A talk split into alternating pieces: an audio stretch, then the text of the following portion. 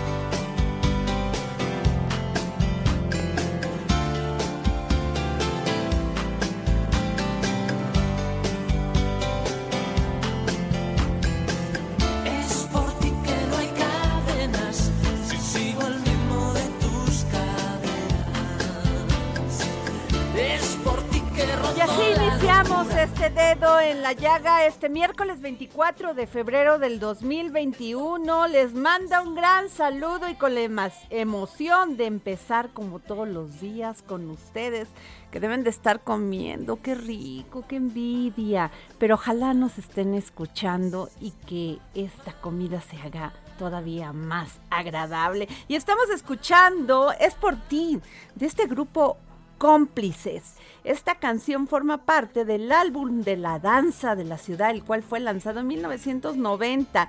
Con este disco y este tema musical, el dúo español creado por Teo Cardalda y su pareja María Monzonis logró cautivar no solo al público español, sino también a todo a toda, a toda Latinoamérica. ¿Quién no se acuerda de esta canción? A ver, súbele, mi Javi, para que suene, suene bien.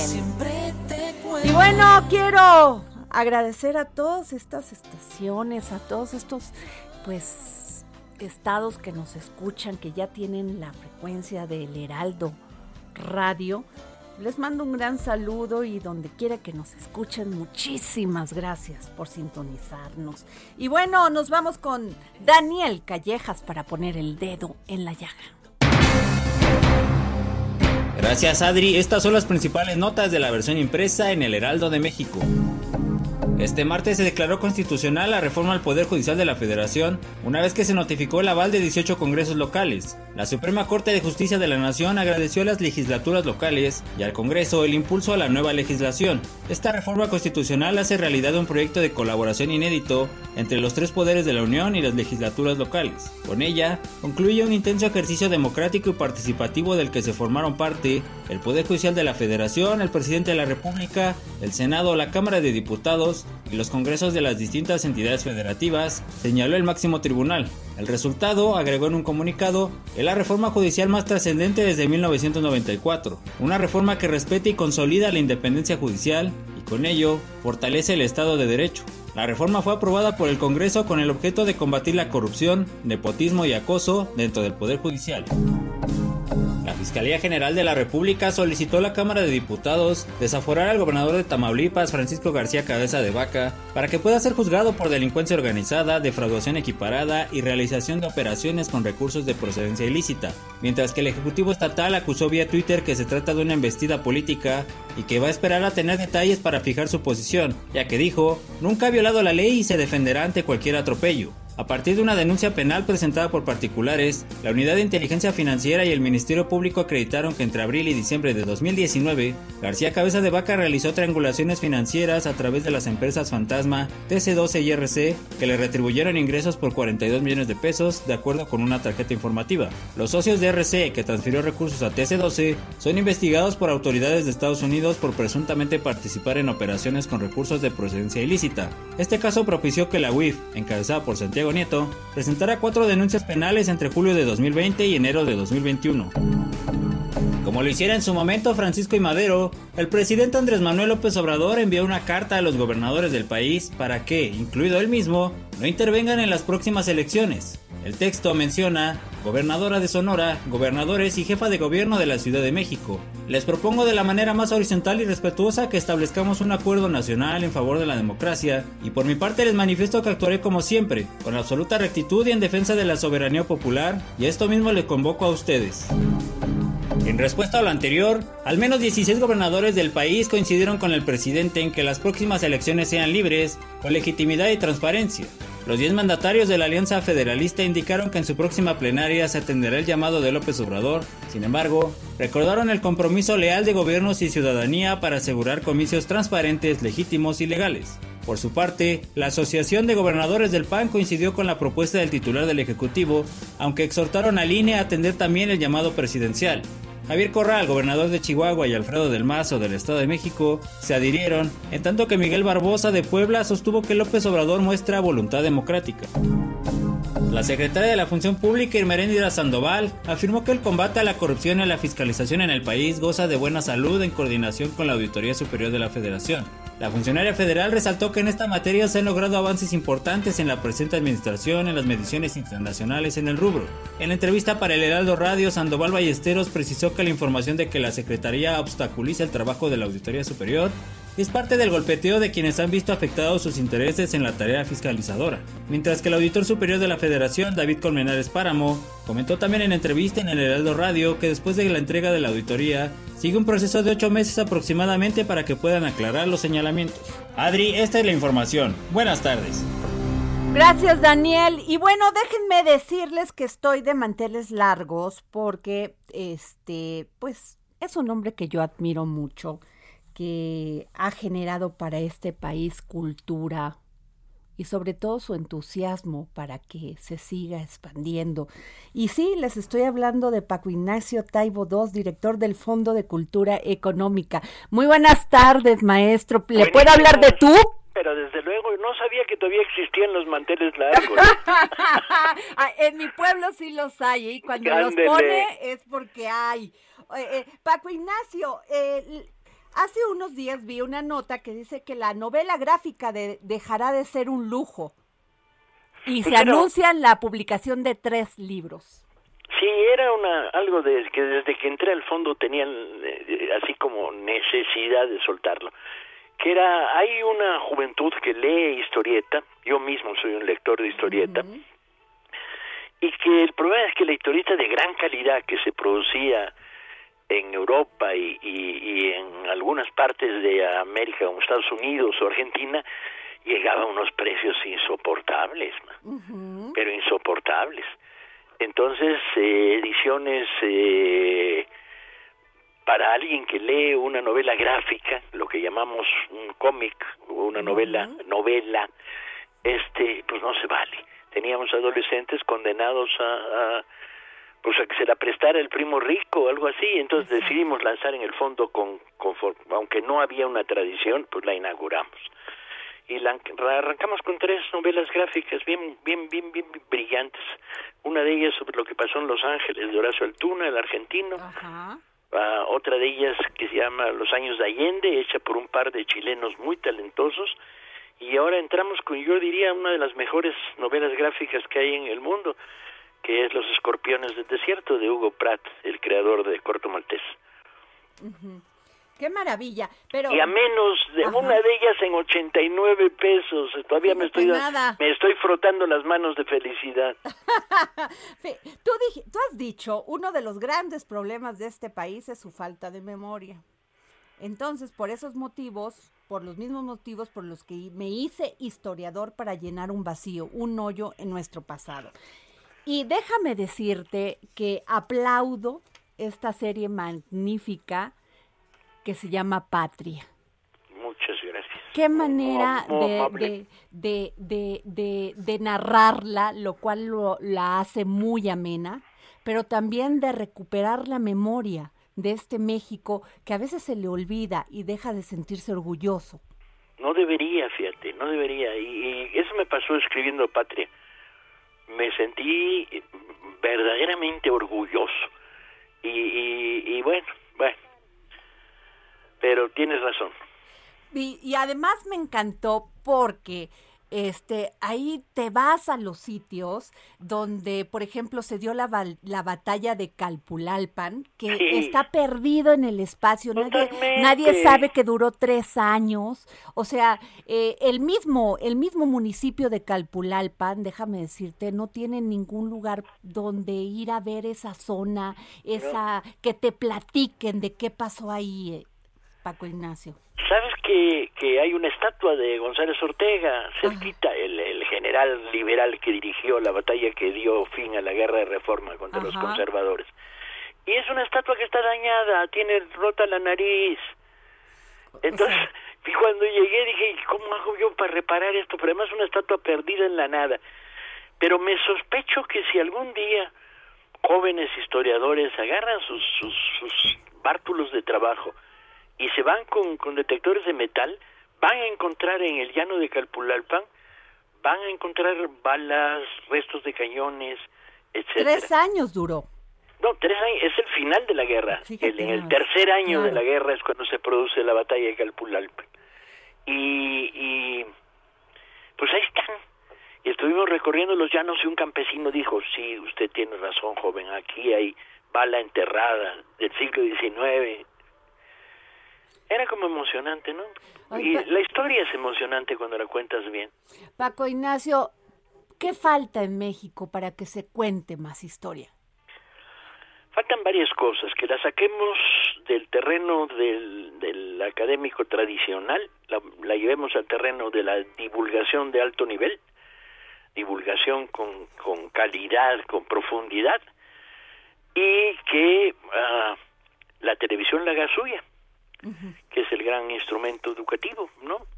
Que podamos hacer series tan sólidas como la que cuando de repente ves que hacen una serie sobre eh, The Crossing, el cruce del Delaware con Washington, que es brillante en Estados Unidos. Entonces, bueno, y nosotros que tenemos historias fascinantes como la del alcalde de Acapulco, que metió al Palacio Municipal en los años 20 a las tejedoras de palma para que estuvieran a- a- a- seguras enfrente de su despacho. Este, esas historias hay que llevarlas a la, a la televisión. ¿Qué sigue para el Fondo de Cultura Económica aparte de todo esto que no has descansado? Esto que vas a estas tres publicaciones de tres libros, ¿qué más sigue? Sacamos una campaña el eh, sábado, domingo y lunes que se llama Pasión por la Lectura se va a Jalisco y Sinaloa, donde llevamos ofertas de la colección popular a todos los lectores de esa zona en alianza con las librerías Gonville. Sumamos esfuerzos. Es una época en que hay que sumar esfuerzos. No, no, no, no estamos como para competir o regatearnos el apoyo, sino sumar esfuerzo. Y en ese sentido, bueno, vamos a esta campaña, vamos a tener la presentación de algunos libros muy importantes en esta campaña y además va a haber ofertas, va a haber paquetes de regalo, va a haber teléfono rojo para los que llamen pidiendo ofertas en toda la zona de Jalisco y, y Sinaloa. Qué. Vamos a sacar, a re- reeditar este a, a Carlos Montemayor, que estaba agotado y era un libro fundamental. Qué maravilla. Pues muchísimas gracias, Paco Ignacio Taibo II, director del Fondo de Cultura Económica. Gracias por habernos dado esta entrevista para el dedo en la llaga. Siempre es un placer hablar con una persona muchas como tú. gracias. Si los medios nos echan una mano de vez en cuando, tenemos capacidad de llegar a miles de lectores. Así es. Muchísimas, muchísimas gracias.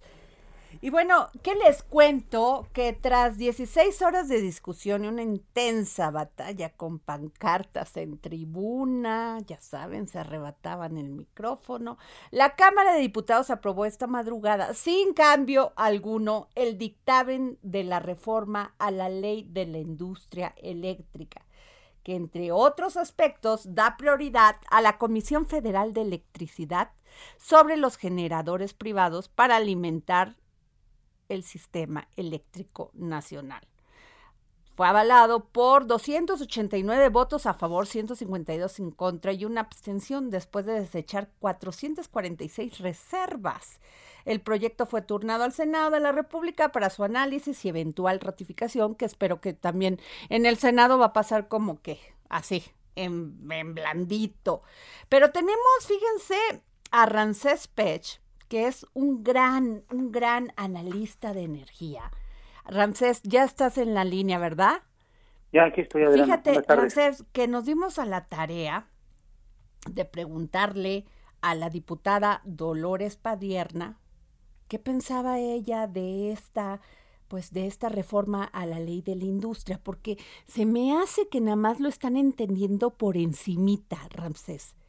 Sí me explico, y que no se están yendo también a lo técnico, que es algo que tú manejas muy bien. Pero permíteme que escuchemos qué dice la diputada Dolores Padierna.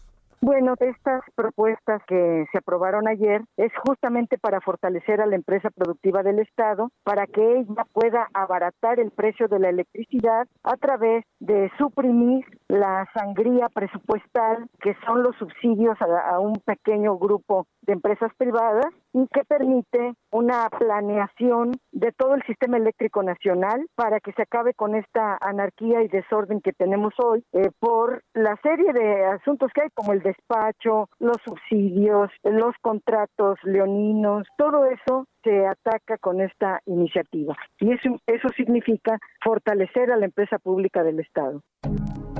Y, y déjame también, Ramsés, que podamos escuchar a la senadora Xochitl Galvez, senadora por el PAN, que también nos dio su opinión. Mira, durante muchos años la CFE ha tenido pérdidas millonarias por un mal manejo, me supongo que también por actos de corrupción.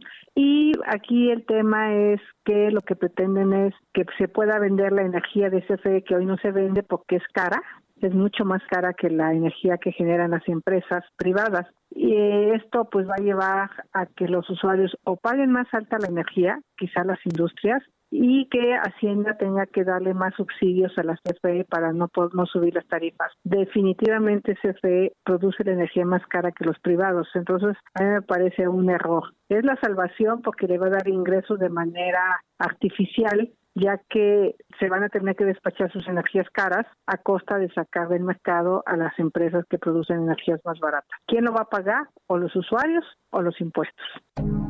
Ramsés, las personas común y corrientes como yo, que no tenemos muchísima este, pues, experiencia y conocimiento en estos temas, no entendemos por qué los diputados y los senadores hablan de desorden, de contratos leoninos, de que si se va a encarecer la luz, que si este va en contra de la Constitución. Platícanos tú cómo ves todo esto. Bueno, para, para empezar, creo que debemos de hacer un plan en el país de largo plazo, lo que hemos platicado muchos, muchas semanas. Seguimos con los planes sexenales y seguimos pensando en que la energía solo es de un periodo muy corto para, para cualquier planta o proyecto que se quiera hacer, cuando sabemos que lo mínimo que se necesita para que una planta pueda operar es entre 3 a 5 años de una planeación, inversión y construcción. Ujú. Dicho, dicho lo anterior, lo que te quiero comentar es lo siguiente. A ver, ya la ley ya fue, por, por el momento fue promulgada por parte de la, de la Cámara de Diputados. Ahorita pasa al Senado. Así es. Supongamos que en el Senado le dan el visto bueno y acto seguido se tiene que destinar en el diario oficial de la Federación. Una vez ya plasmado dentro del diario oficial de la Federación, ahí van a empezar a llegar las impugnaciones, que serían los amparos o, en su dado caso, algún privado o la ayuda que nos está dando la COFESE para tener un mercado balanceado. Esto nos va a llevar más o menos, si todo va bien, que pueda dar una declaración a algún juez y todo eso al mes de agosto. Al mes de agosto, ¿qué significa? Que en septiembre la Secretaría de Hacienda y Crédito Público ya tiene que presentar el presupuesto del año 2022. La pregunta que tenemos que hacerlo desde ahorita, y aunque digan que falta todavía mucho septiembre, es, ¿la Secretaría de Hacienda y Crédito Público ve viable que pueda ampliarle presupuesto a la Comisión Federal de Electricidad cuando menos el 40% de acuerdo a lo que hoy se aprobó y de acuerdo al plan que ha presentado la Comisión Federal de Electricidad de la reconversión de sus plantas a supuestamente tener una energía más eficiente en función de la materia prima que Ajá. vayan a poner. Entonces, si nos ponemos a ver, eh, vamos a perder el periodo más o menos como de un año, en donde solo estamos pensando que la Comisión Federal de Electricidad va a invertir y dejamos a la incertidumbre la inversión privada. Un año, un año en energía, sin tener una planeación y tener una certidumbre, es un retraso de cuando menos de cuatro a ocho años. Ok. A ver, Frances, pero ¿qué, ha pa- ¿qué va a pasar con estas empresas que ya invirtieron? ¿Qué, ti- Bueno, esas- qué- qué va a pasar con ellas? Porque están, Bueno. en, están en litigio, ¿no? Están en un proceso judicial. Pero ¿qué va a Bueno. pasar? ¿Qué va a pasar con ellas? ¿Ahí se van a quedar? ¿Ya no van a dar servicio? No, sí van a continuar dando el servicio, pero a ver, hay, hay que entender una cosa. ¿Se acuerdan el día 3 de febrero que la Suprema Corte echó para atrás Ajá. los de la, la primera ley? Ajá. El día de, el día de ayer también un, un, un juzgado también echó lo de la importación-exportación. ujú. ¿Qué es lo importante? Que, que lo bueno es que en los juicios y en la parte de la, la- en la Suprema Corte están dando mucho precedente sobre el artículo 25, el 27 y el 28. Ajá. Y en el 25 que está dentro de la Constitución, lo voy a leer un párrafo tal cual tal cual está eh, tal cual está para que entendamos nosotros por qué es importante lo que los jueces están haciendo hoy en día. Y es un párrafo que está casi al, que, que está que dice la ley alentará y protegerá la actividad económica que realicen los particulares y proveerá las condiciones para que el desenvolvimiento del sector privado contribuya al desarrollo económico nacional, promoviendo la competitividad e implementando una política nacional para el desarrollo industrial. Eso está plasmado en el artículo 25 dentro de nuestra Constitución. Y metiendo el artículo 27 y el 28, que están ligados mucho al TEMEC, es complicado que puedas darse lo que hoy en día está saliendo en la Cámara de Diputados, porque lo voy a dejar de este mismo contexto. Tú has sabido, Adriana, Ajá. que algún privado le haya dicho a un diputado, oye, en mi mercado donde estoy me está afectando, ¿puedes cambiar tú la ley para que no me afecte? Eso es lo que hizo la Comisión Federal de Claro. Electricidad, porque ella es parte de la administración, es una empresa productiva del. Estado, pero un privado no puede hacer eso. Cualquier, cualquier fuera de lógica, perdón, fuera de lógica de cualquier competencia, ¿no? Sí, y eso está bien que la Comisión Federal de Electricidad pueda utilizar esos recursos, pero lo que no está bien es que no hay un no hay algo equitativo dentro del mercado y eso vulnera mucho las decisiones y bueno, son los precedentes que hoy en día se está viendo en un Ahora, mercado. ¿Por qué dicen que la iniciativa que envió el presidente Andrés Manuel López Obrador es que se consuma primero lo que se produce aquí? Ah, porque lo que quiere la Comisión Una medida proteccionista, en cierto sentido. Sí, pero porque la Comisión Federal de Electricidad tiene un problema de eficiencia energética por lo obsoleto de algunas de sus plantas que tienen. Por ejemplo, hace ratito, mira, estaba el, Consejo Empresarial, que dieron unos buenos datos, estuvimos yo viendo la, la conferencia, y dicen eh, en un dato que me llamó mucho la atención, simplemente el hecho de cambiar este esta ley se tendría un incremento del 17% que sería alrededor de 63 mil millones de pesos en forma anualizada. Y un dato muy importante, dice, el subsidio que se dio a la Comisión Federal de Electricidad este año por Hacienda va a ser de 70 mil millones de pesos. Entonces, si se sube al 63 mil millones de pesos esta cantidad de dinero, tendrían que darle para el 2022 el doble de subsidio para mantener los precios de la electricidad. Esto siempre y cuando la Comisión Federal de Electricidad tenga el dinero suficiente para hacer su reconversión a unas plantas más eficientes, con materia primas de menos costos. Sí, pero entonces, no, entonces esto quiere decir que no va a dar tiempo. ¿No? Es, lo, sí, es lo que estábamos diciendo al inicio, ¿te das cuenta? Ajá. Y nos vamos, a- llegamos a agosto y en septiembre que presentar. Y en julio tenemos la Cámara de Diputados que, se, que ya vamos a saber en agosto cómo quedó. Entonces, el presupuesto del noviembre va a ser con la nueva cámara, con la, con la anterior Cámara, porque todavía no va a entrar la nueva, y se va a ver un relajo, porque si no hay el dinero, ¿de dónde vamos a descobijar o a quién vamos a descobijar Así para es. poder cumplir con lo que queremos? Pues muchísimas gracias por tu opinión, mi querido Ramsés Pech. Como siempre, tenemos que irnos a un corte, pero este te agradezco mucho que nos hayas tomado como siempre la llamada para el dedo en la, en la llaga. Gracias y que tengan buena tarde. Cuídense. Pues ahí está la opinión de un de una persona que sabe de la industria energética. Bueno, nos vamos a un corte y regresamos aquí con Adriana Delgado en el dedo en la llaga.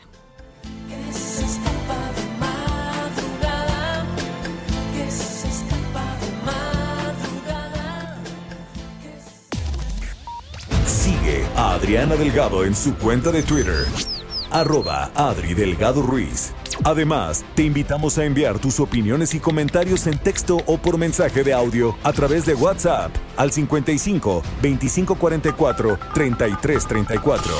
Y si quieres escuchar El Dedo en la Llaga de El Heraldo Radio, en cualquier momento y donde quiera que te encuentres, descarga el podcast disponible en Spotify y iTunes.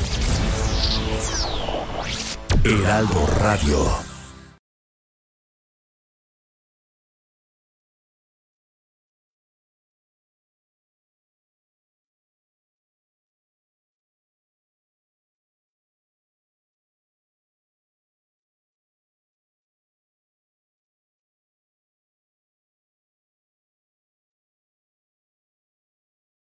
Heraldo Radio. La HCL se comparte, se ve y ahora también se escucha.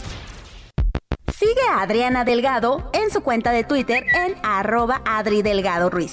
Y envíanos tus comentarios vía WhatsApp al 55 25 44 33 34 o 55 25 02 21 04.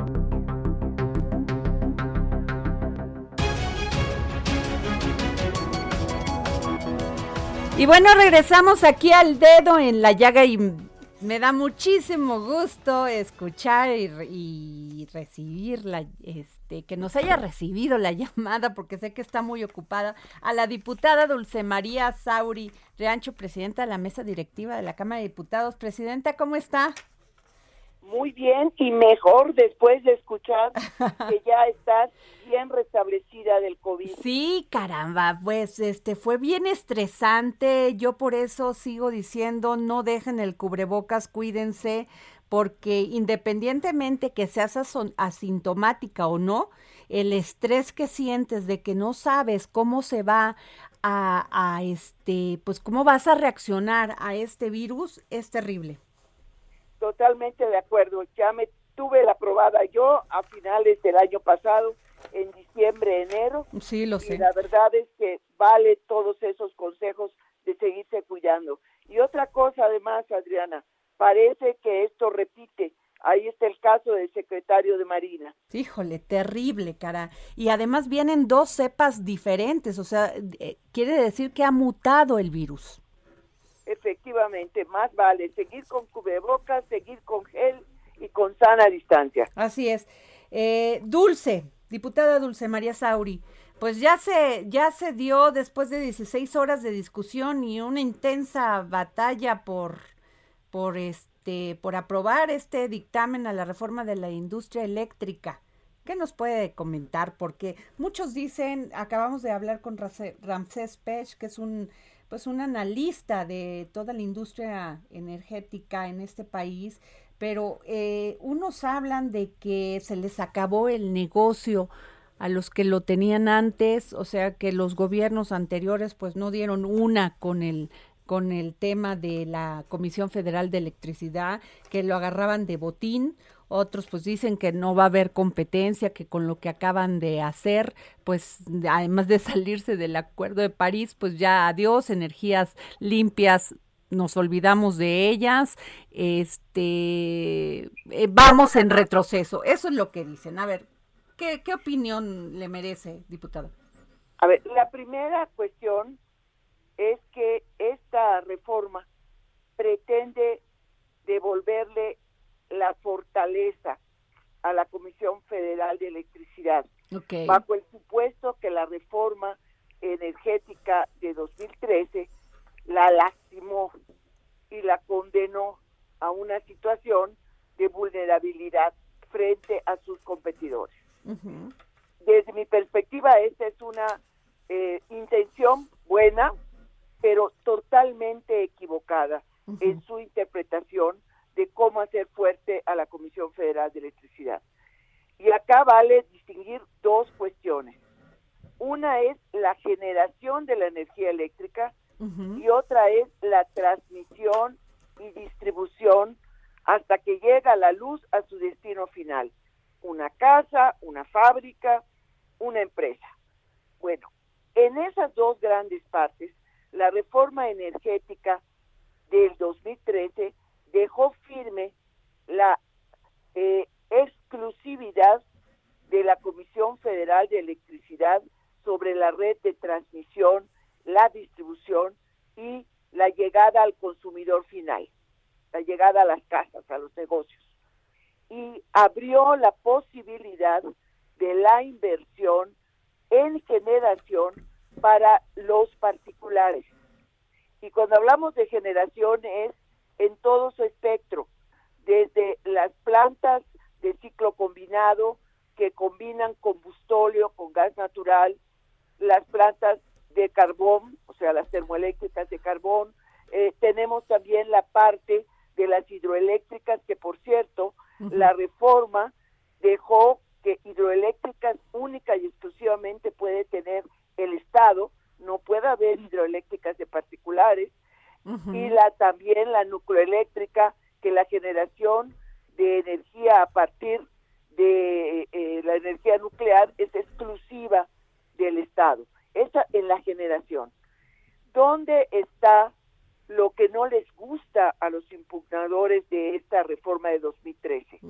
Que en la generación, este pedazo donde participa la CFE con los particulares, la energía más barata es la que entra primero a la red de transmisión. Eso dice la ley de 2013. Y la energía más barata tiene que ver, desde luego, con la fuente de la energía, pero también tiene que ver con la, vamos a decir, pues antigüedad de las plantas donde se produce esa energía. La red de, eh, en- de la CFE principalmente está conformada por termoeléctricas, aun cuando tiene una red de hidroeléctricas muy importante y desde luego la única planta nuclear de México que es la de Laguna Verde. Tiene también alguna producción de geotermia, pero el grueso de su producción es de termoeléctricas. Y las termoeléctricas eh, de CFE, hay algunas que son antiguas, son termoeléctricas que ni siquiera tienen el ciclo combinado, solamente queman combustóleo, entonces la energía que produce es muy cara y contaminante. Por otra parte, las inversiones privadas se han dirigido principalmente en estos eh, últimos 10 años a la parte de energías renovables, básicamente proyectos eh, eólicos y proyectos solares. Esa energía tiene un costo Creo que, a ver. de la termoeléctrica. Por eso para el sistema eh, de transmisión pasa primero, es más barata. Y esto no quiere decir que la CFE esté condenada a no producir energía eléctrica, sino que en una estrategia, a mi juicio, miope, no se ha logrado que la CFE se vuelva más que una empresa de electricidad eh, basada en combustibles fósiles, una empresa de energía donde también en la generación la CFE pueda fortalecer toda la parte que tiene que ver con la energía limpia y la energía renovable. Ese es un problema que esta iniciativa es como el equivalente, Adriana, de cuando salieron los vehículos automotores, los automóviles, eh, haya protestado la Asociación de Carruajes ¿verdad? y eh, la, la de Asociación de Productores de, eh, de, de, eh, Caballos de Tiro para decir que prohíban los automóviles porque les van a quitar eh, la posibilidad de, de transportar a las personas. Totalmente. O sea, eso es lo que está pasando en este momento. O sea, ¿por qué razón insisto en que la exclusividad de la transmisión que tiene la CFE en la Constitución es el elemento central? Ok. simple y llanamente porque tú puedes producir energía eléctrica como quieras, pero si no tienes la certeza de que subes a la red de transmisión esa energía, simple y llanamente no se puede conservar todavía. No hay pilas gigantescas para conservarla. Sí, que ese es el gran problema de los de la energía renovable, las plantas Sí. eólicas. Ajá. pero pero tanto las plantas eólicas como las solares las eólicas si no sopla el viento pues no producen energía las solares en la noche no producen energía pero tiene lo que se llama un sistema de respaldo y el pleito principal es cuánto pagan las eh, los particulares que son principalmente los de las granjas solares y eólicas por ese respaldo. Es decir en la noche entra el sistema de CFE pero no entra gratis. Los productores de solares de día pagan por ese respaldo. Ok. entonces la discusión era justamente que si el pago era justo o injusto para la CFE. Por eso no sé si oyes ese término curioso de plantas legadas. Eh, Esas son las anteriores a la reforma de 2013. ¿verdad? Y allá hay una serie de contratos que se dieron en condiciones, vamos a decir, de promoción para las energías estas este eh, que están y- que, limpias. que además muchos este particulares pues están en un proceso judicial porque ellos dicen ah, yo firmé un contrato yo firmé un este en una mesa y a mí me lo tienen que hacer valer absolutamente cierto y pasa también por unas eh, termoeléctricas que son eh, de auto eh, de autoconsumo cuyo excedente es posible vender entonces todos estos tenían contratos de largo plazo con la CFE anteriores a la reforma de 2013 valdría la pena que revisaran que un litigio que llegó a la Suprema Corte de Justicia que puso la CFE contra estos productores de antes de la reforma de 2013 y quiero decir que la Suprema Corte le dio la razón a los productores porque hay un elemento central que no hay que olvidar. No hay retroactividad la ley. Ay, qué interesante eso sí es muy cierto. Y Y además esto- daña la libre competencia también o sea el Estado nunca ha sido buen administrador diputada. Pero pero no va fíjate que no es eh, solamente el problema de la libre competencia porque creo que un sector estratégico para el desarrollo nacional como es la electricidad no puede verse solo desde esa óptica.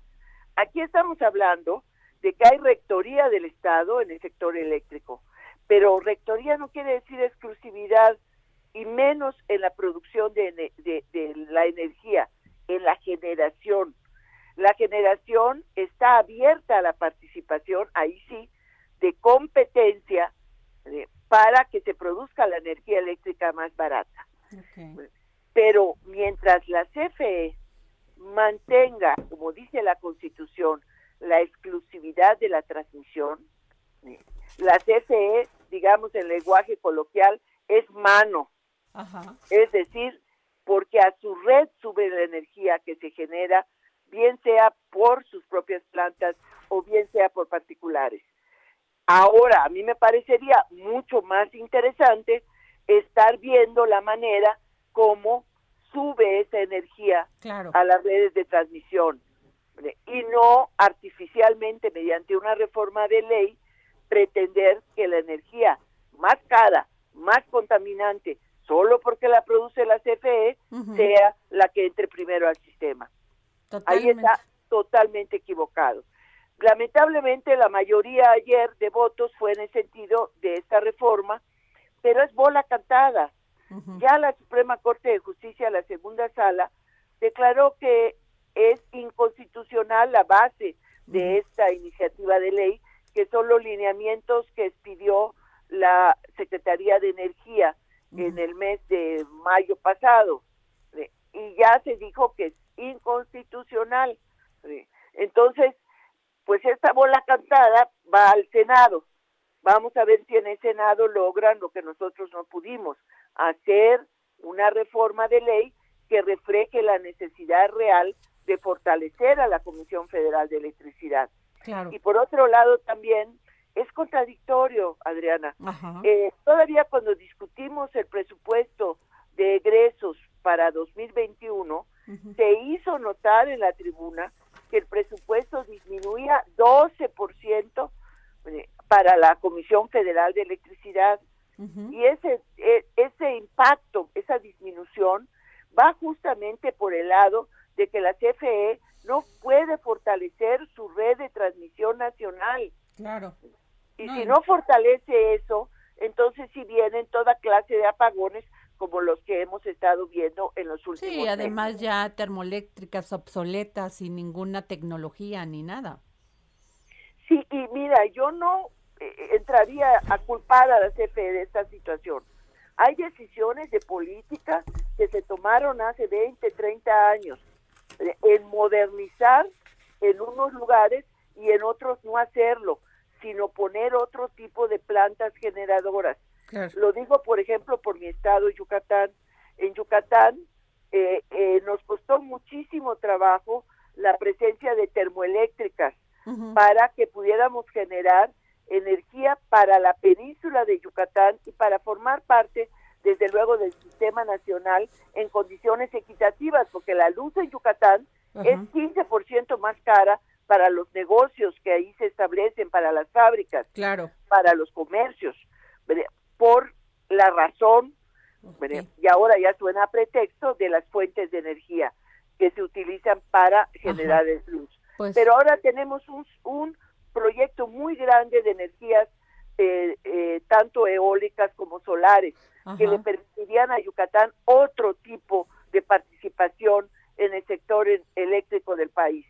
Pero justamente contra esos proyectos son los que se va esta reforma que acaba de aprobar.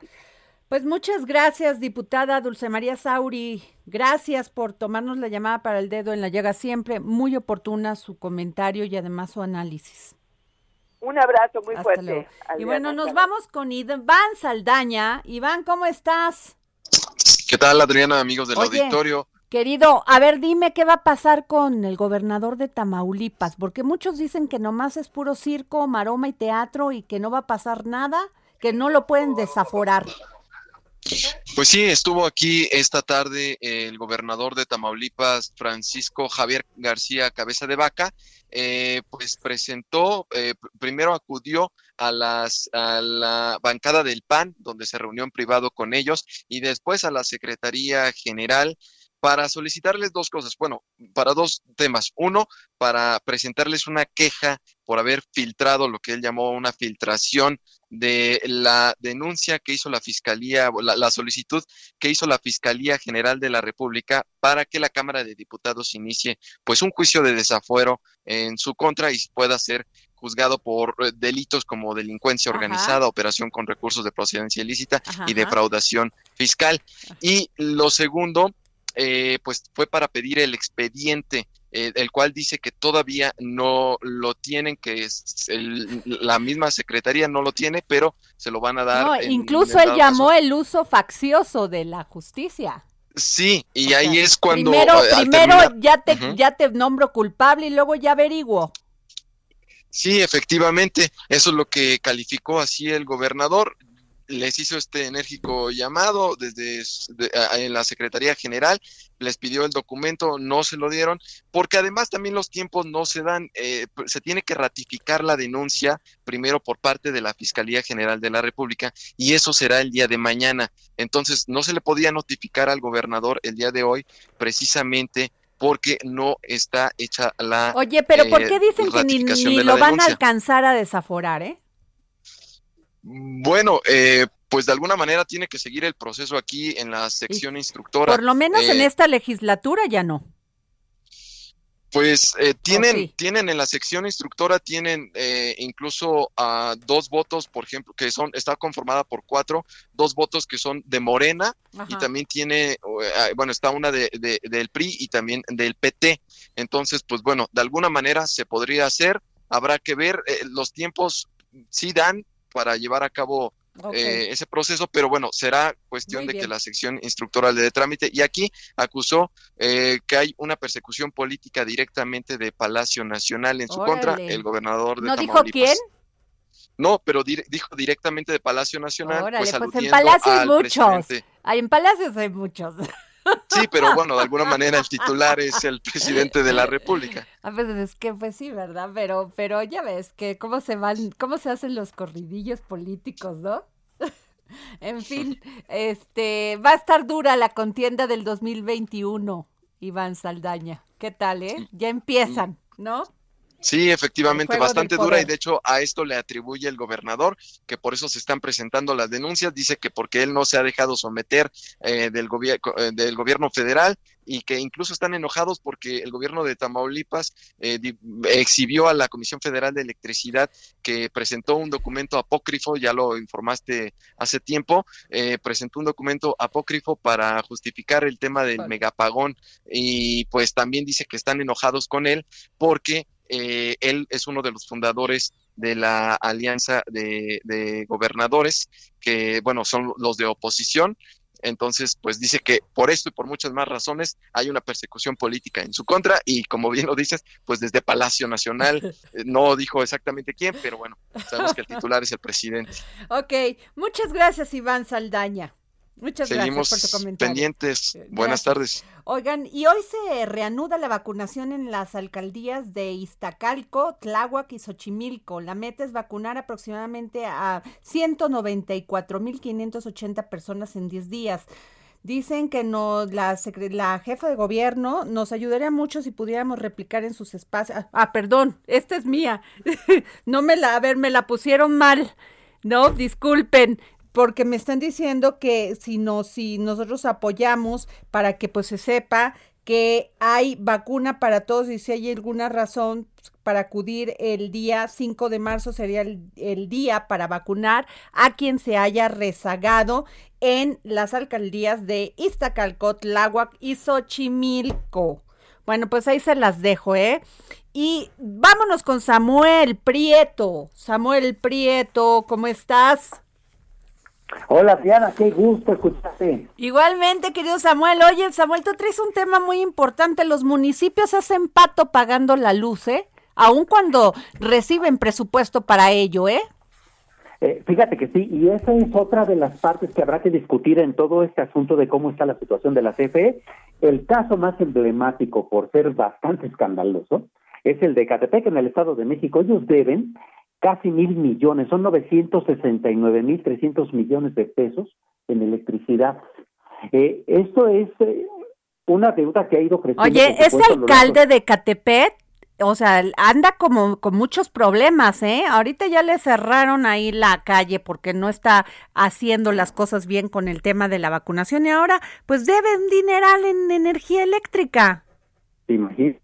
Esto, eh, nada más, la, eh, es una parte de la deuda creció en este 2020 que recién terminó en 47.6%.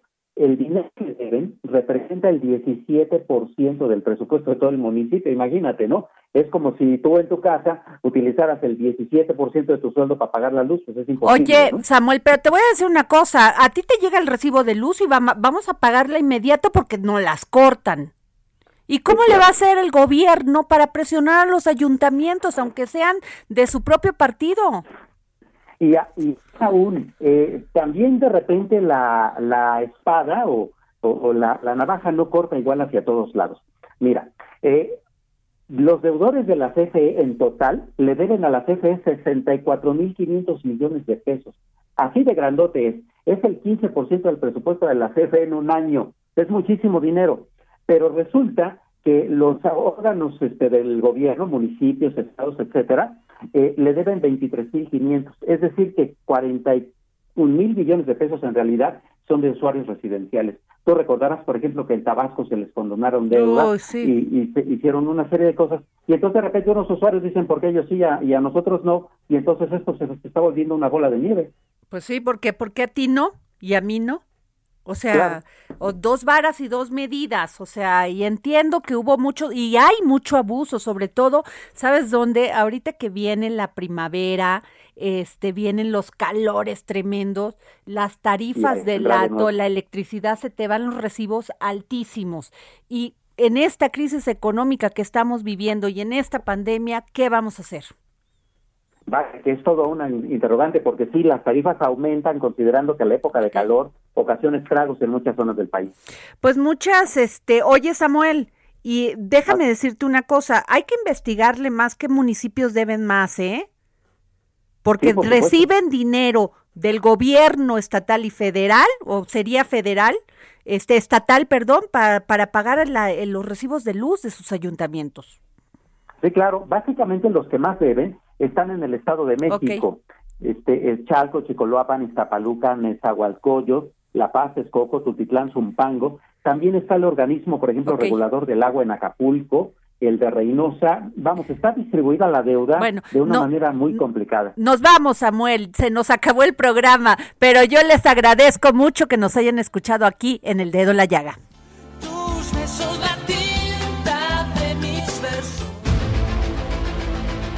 El Heraldo Radio presentó El Dedo en la Llaga con Adriana Delgado. Heraldo Radio, la HCL se comparte, se ve y ahora también se escucha. Hey, it's Paige DeSorbo from Giggly Squad. High quality fashion without the price tag. Say hello to Quince. I'm snagging high-end essentials like cozy cashmere sweaters, sleek leather jackets, fine jewelry, and so much more. With Quince being 50 to 80% less than similar brands. And they partner with factories that prioritize safe, ethical, and responsible manufacturing. I love that. Luxury quality within reach. Go to quince.com slash style to get free shipping and 365-day returns on your next order. quince.com slash style.